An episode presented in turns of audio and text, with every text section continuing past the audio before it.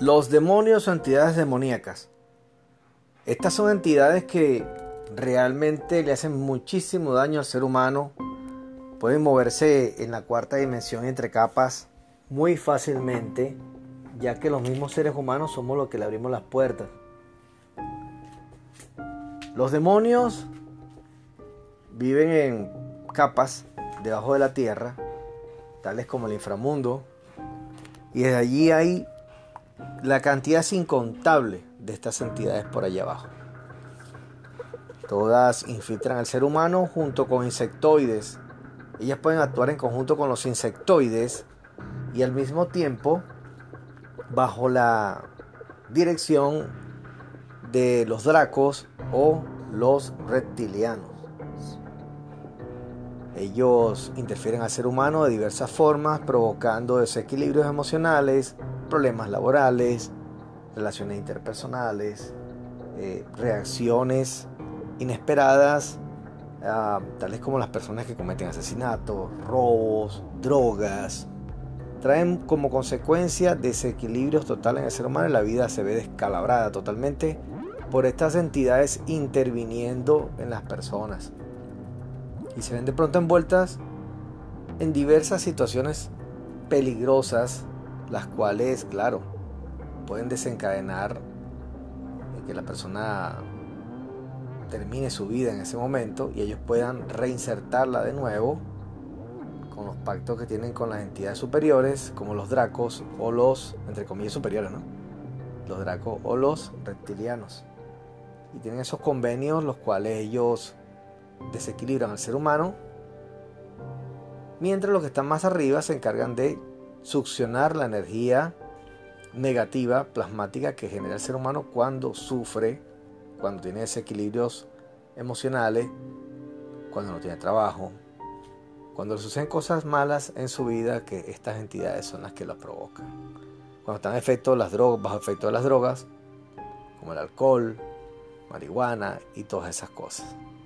Entonces, pues los demonios tienen que ser eliminados no se puede tener contemplaciones con estas entidades, ya que pueden presentarse en diversas sesiones de psicólogos o psiquiatras con episodios desencadenantes bastante peculiares y dañinos tanto para la persona paciente como la persona que hace o que intenta hacer la terapia, si no tiene el soporte de humano luz en sí mismo, si no está empoderado con estos conocimientos, con los fundamentos que llevan hacia la fusión con su hermano luz.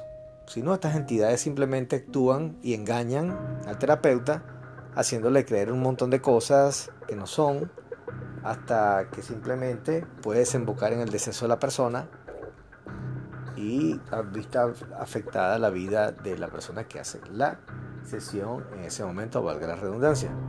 Entonces, pues son entidades muy peligrosas con las cuales no se juega, en la brujería se utilizan muchísimo, se usan bastante también cuando la gente habla del mal de ojo, cuando la gente habla de brujos, cuando la gente cree en cosas eh, divinas, se esconden detrás de santos, detrás de peticiones elevadas, aquello de que, de que San, San fulano, San fulanito, San tal, ellos se esconden allí y aprovechan de infiltrar a la persona y es cuando de repente realizan el milagro, pero mayormente el milagro lo hacen involucrando únicamente la energía de nosotros, porque ellos no utilizan energía de ellos mismos. La energía que ellos usan son energías tomadas, robadas del ser humano.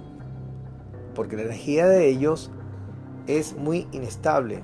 No pueden de ninguna manera crear porque inmediatamente al poco tiempo ya no les sirve además que se quedan sin energía. Ellos necesitan una fuente constante de energía a través del sufrimiento humano con energía, con energía endoplasmática o electroplasmática, como también se le dice, la cual provoca que ellos se alimenten y que ellos alimenten a su vez a otras cosas como los dracos, como lo dije, y los reptilianos.